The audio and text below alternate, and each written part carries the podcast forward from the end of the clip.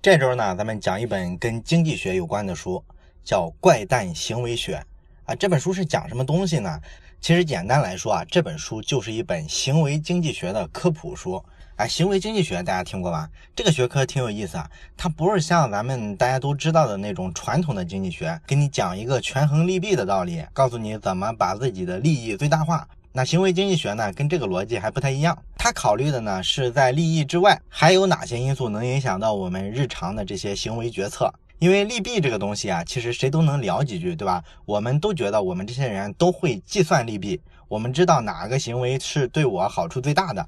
但是呢，这个行为经济学呢，它会告诉我们，哎，你光会这些纸上谈兵其实是没用的，因为生活中的很多其他因素对你做出一个行为、一个决策的影响啊，比你想象的要大得多得多。而且呢，经常会因为这些其他因素的存在，让你忽略了利弊这个点，所以呢，你可能做出一个对自己的坏处明显多于好处的一个选择或者行为，这个在日常生活中都是非常常见的。所以说呢，这个行为经济学呢，它其实是一种比较实用的，又比较贴近生。活的这么一个经济学的分支，那咱们从今天开始要讲的这本《怪诞行为学》呢，其实它是一个系列啊，有好几本儿。那咱们这周就讲第一本，那后面的其他续集呢，咱们找其他机会再讲吧。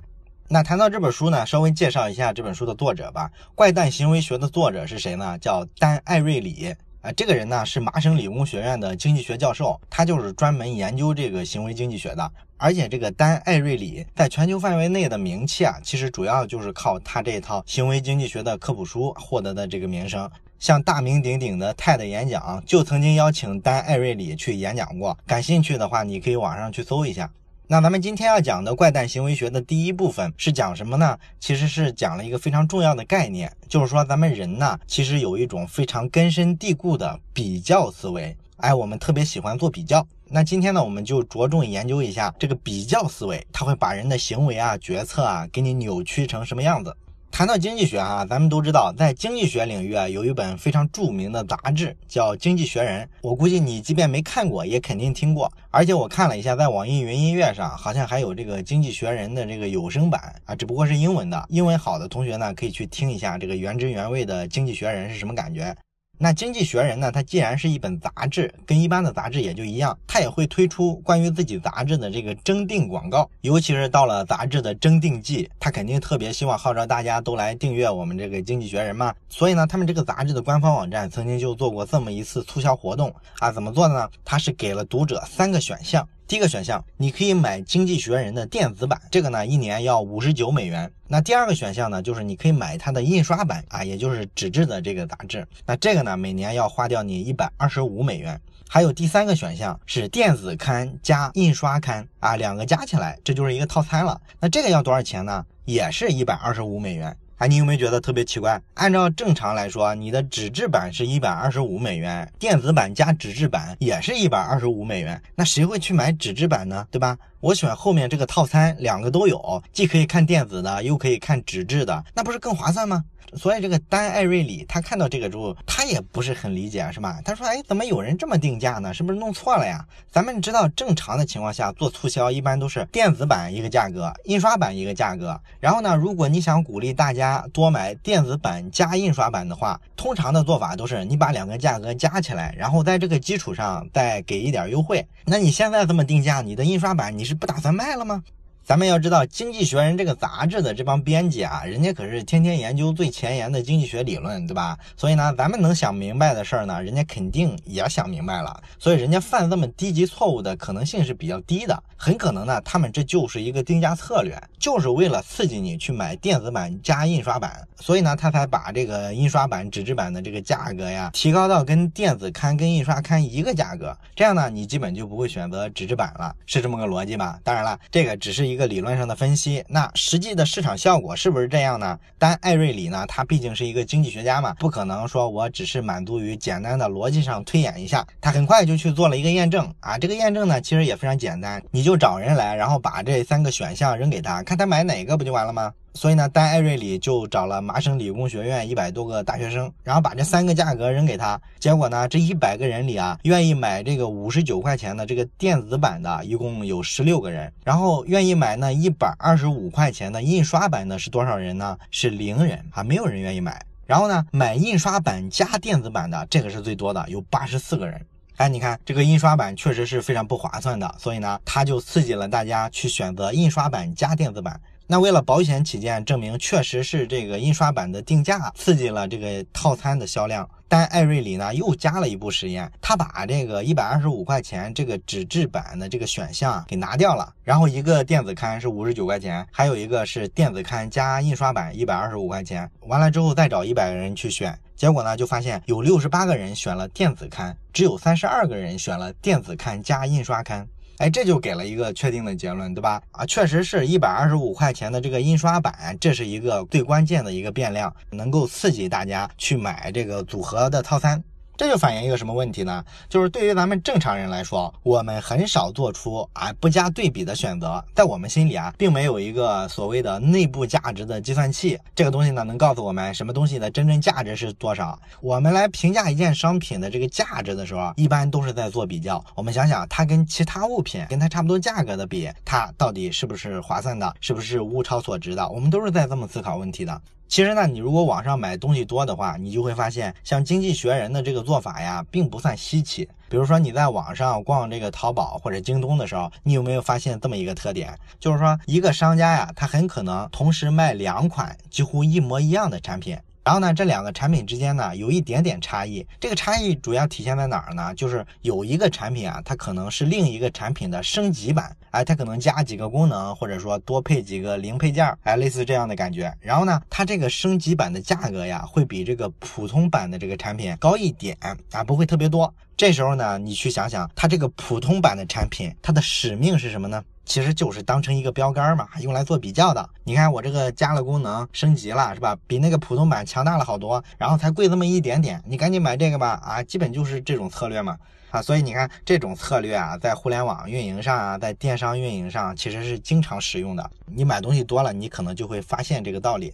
当然了，这个并不是线上的专利啊。比如说，我们看很多家电的专卖店，它出一个电视之后啊，放在一块儿有三十六寸的、四十二寸的、五十寸的，那它其实最想卖的是那个中间的尺寸，就是四十二寸。所以呢，它的定价策略一定就是让这个三十六寸的跟这个五十寸的，主要是用来对比，衬托出这个四十二寸的是物美价廉的啊。尤其是这个五十寸这个，它通常都把这个价格定的特别高。那这时候呢，你看了你就比较倾向于选这个四十二寸的电视，因为它既比那个三十六的明显要大，不会看起来那么憋屈，同时呢，它又比那个五十寸的要便宜好多好多。所以呢，这么一比较，你就会选这个四十二的了。但实际上呢，这是商家主动引。引导我们用这个比较的思维去做这个选择，人家是有套路的。而我们很多人做完这个决策之后啊，都会事后诸葛亮，哎，找一堆理由说，哎，你看我怎么怎么深思熟虑啊，这个就是好。其实呢，我们压根儿都没意识到我们被人家算计了。那在《怪诞行为学》这本书里呢，还举了一个比较经典的例子，就是说呢，有一家非常著名的在美国卖家用烤面包机的这么一个企业，它刚推出烤面包机这个产品的时候呢，大部分消费者都不买账，家用烤面包机这是个什么玩意儿，对吧？我真需要这个吗？哎，所有人都很质疑，所以呢，它这个销量就特别差。后来呢，他们去找了一个营销调研的公司，哎，给他想办法。这个公司呢，就给他提了一个建议，说，哎，你再出一个新的产品，一个新型号的这个面包机，然后呢，个头比现在这个要大很多，价格呢，一定要比现在这个高特别多。然后最终结果就是，原先这款面包机的销量一下就上去了。这就是对比的力量。其实我们生活中有时候也用这种智慧，比如说有些女生去相亲的时候啊，她会带上自己的闺蜜，这个闺蜜呢跟自己各方面基本属于同一款的，气质类型感觉都差不多，但是她的闺蜜呢在各方面又都比自己略低一点，整体这样呢可以衬托出自己气质特别好，长得特别漂亮，这也是一种比较心理嘛。当然了，书里也给了这个理论啊，实际上是比较复杂的，它没那么简单，并不是只是就是给你两个价格，一个看上去明显划算，一个看上去明显贵，然后你。就会去选划算的。如果仅仅是这样的话，那这个研究也太肤浅了点，对吧？实际上呢，但艾瑞里呢还做了一些更深入的研究，针对这个比较思维呢，他做了一系列的实验。他通过实验呢，就弄清楚了人会倾向于把比较容易比较的东西放在一块比较，而不好比较的东西呢，他就会忽视。这什么意思呢？打个比方嘛，给你三栋房子，价格都差不多，各方面没有明显的悬殊，那唯一的差别是什么呢？其实就是建筑风格不一样。其中有两栋用的是老殖民地时代的那种房屋的设计风格，有点像咱们去鼓浪屿上看到的那种殖民地时代留下的那种建筑风格。还有一栋呢是现代房屋的这种风格。然后那两栋殖民地风格的房屋有啥区别呢？其中有一套啊，这个屋顶啊有一点问题，需要稍微修一下。那房主呢也因为这个小现呢，他愿意便宜几千块钱，基本条件就是这样。这三栋房子问你选哪一栋，那绝大多数人呢，在这个实验里面会选择就是房屋没有问题的那一栋殖民地风格的房子。为啥不选那个现代风格的房子呢？很简单，就是它跟另外两栋都明显不一样。那风格不一样，你就不好比较它的优劣。而另外那两栋呢，风格是一致的，这时候是可以比较谁好谁坏，是吧？一个屋顶是坏的，一个屋顶是好的，这就很明显的能区分出来。所以呢，大部分人最终的选择就是选那个屋顶没坏的老殖民地风格的房屋。这就是说，比较容易比较的东西，你更愿意把它放在一块比较；而不好比较的东西，你就容易忽视。我们再举一个例子吧。现在大家都比较喜欢出国去旅游，那这种旅行线路的选择就特别多了。比如说到欧洲去旅游吧，旅行团可能会给你两个选项，一个是伦敦，一个是巴黎，这是两种不同的旅游线路，对吧？所以呢，旅行团就让你从两个城市里选一个。哎，这个其实就特别难选，对吧？因为两个城市都很漂亮，然后呢，历史都很悠久，你不选谁都会觉得可惜。但是呢，你必须选一个，你预算就这么多嘛。如果你是一个旅行社的人，你这这时候呢想让游客选伦敦，你应该怎么办呢？很简单，你要给伦敦设计两种不同的游玩的这个线路，但是要带明显的区别。其中一种呢是带早餐的，啊，另一个呢是不带早餐的。然后你这时候再把巴黎那个线路加上，这时候就是三个选项了。哎，你让这个游客去选，他肯定首先把巴黎就排除掉了，因为这个没法比较嘛，是吧？城市都不一样。然后呢，他就比较伦敦的两种线路，很明显带早餐的是更舒服的嘛，所以肯定就选这个啦。你看这个就是商家设计的套路啊，买的没有卖的精嘛，你永远算计不过人家。所以人类做选择或者决定做一个什么行动的时候啊，我们都会把这个比较容易比较的东西放在一块儿。哎，你看这个点很有意思吧？而且呢，咱们讲的这些啊，都是比较明显的，你非常容易感知到这种比较思维在发生作用。我一讲你就能明白。但是实际上更可怕的是啥呢？就是你有些比较是在潜意识层面的，你自己都意识不到。这种比较对我们做选择、做决策的影响，那就非常致命了。因为人家在暗处，你根本察觉不到嘛。咱们再举个例子，你比如说这个丹·艾瑞里，他在美国做过这么一个实验，哎，他找了一批美国人啊，让他们在纸上写下自己的社保账号的最后两位。哎，咱们都知道，这个美国的社保账号啊，基本上就相当于咱们中国的身份证，他们很多事情登记的时候啊，都是登记的社保账号。所以呢，他们社保账号的尾号跟咱们的身份证的尾号是一样的，经常去登记，经常去使用，大伙儿呢都记得特别牢。然后呢，大伙儿就把自己的社保账号的最后两个尾号在纸上写下来。完了之后呢，丹艾瑞里啊就又设计了一步实验，去判断一下这个账号的大小到底对他的这个消费决策有没有影响啊？怎么做的实验呢？很简单，就拿来一张商品的清单啊，里边有各种商品。然后让这些人呢看着这个清单，给每一种商品啊去写一个价格。比如说你多少钱愿意买这个鞋刷？你多少钱愿意买这个脸盆？多少钱愿意买这个无线的键盘啊？等等等等。哎，完了之后呢，他统计大家给出的这个价格啊，跟这个社保数字有没有关系？结果就发现，这个社保数字的最后两位越大的，比如说八十几、九十几，那他买这个商品的时候出价就明显要高。那如果后两位数字特别小的，比如说一到二十之间的这些数，那么他这个人给这些商品的出价就特别低。那这种高低的差别差到什么程度呢？就这么讲吧，同样是一个无线的键盘，出价最高的前百分之二十的人，平均出价是五十六块钱；出价最低的那百分之二十的人，他平均的出价是十六块钱啊，差好远呢！你看。而且呢，最后统算下来之后，数字比较大的这百分之二十的人，比尾号比较小的这百分之二十的人出价要差不多高三倍左右。也就是说，同一件商品啊，有一部分人认为它值十块钱，另一部分人呢，可能就认为它值三四十块钱啊，就差那么远。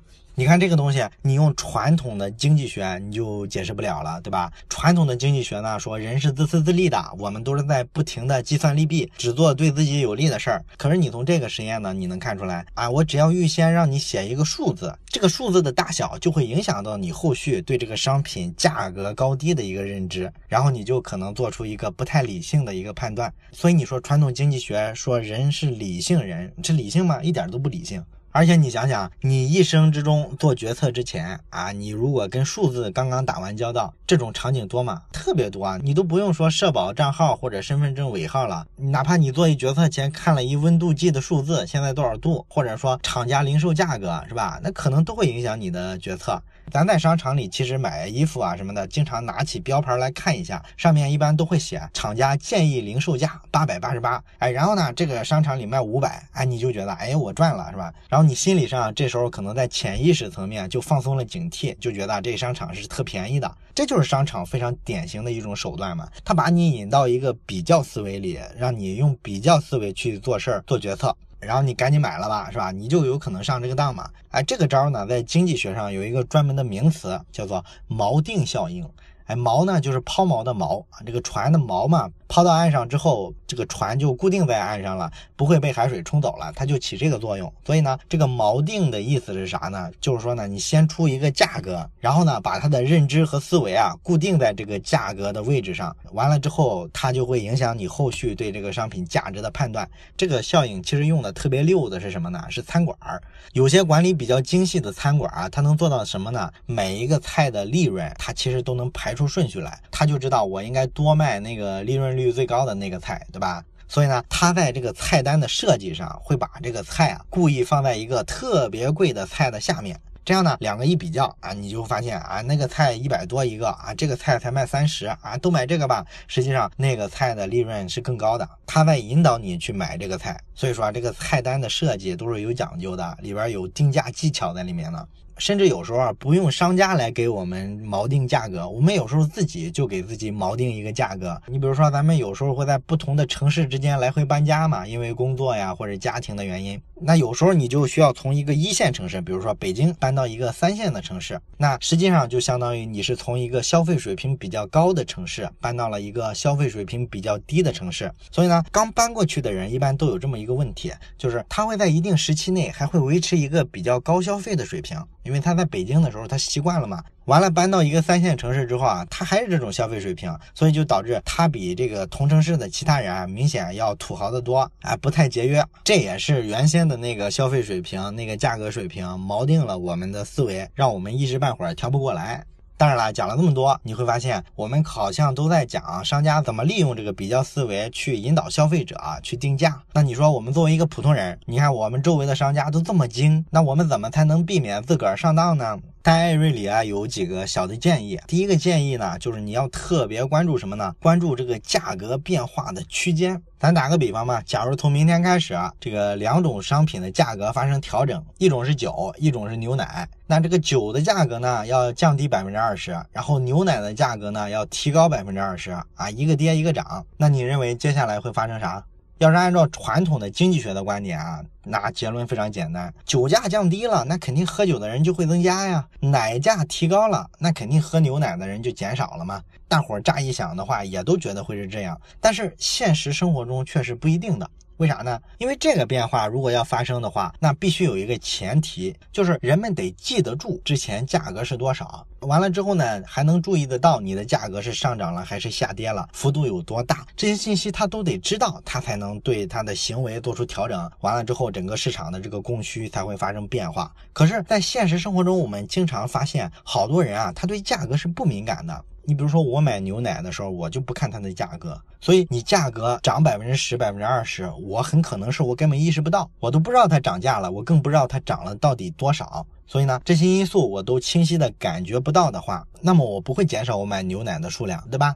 这个例子给我们什么启示呢？就是说，你想自己变得理性，不被商家刻意去制造出来的一种比较的这个环境来引导的话，我们应该怎么办？我们应该主动的去掌握价格和价格的变化情况。你掌握了这个，他再怎么引导你啊，给你一个打折前打折后的比较啊，也左右不了你了，因为你了解整个大面上的情况，你掌握的信息跟他是一样多的。这时候信息对称了，他就没法忽悠你了。然后丹艾瑞里呢还给了一个比较实用的建议是什么呢？就是建议我们首先从认识自己的脆弱开始啊。啥叫认识自己的脆弱呢？比如说吧，你习惯了每天下午啊喝一杯三十五块钱的这个星巴克的咖啡，你就要首先学会去质疑这种习惯。啊，你要去琢磨，我这个习惯到底是怎么养成的呢？从什么时候开始的？最初是哪一个什么东西刺激了我，逐渐开始喝这个咖啡的呢？你会找到最初的那个刺激，到底是什么情况下让你养成了这种习惯？你很可能最终发现就是当初商家的一次比较，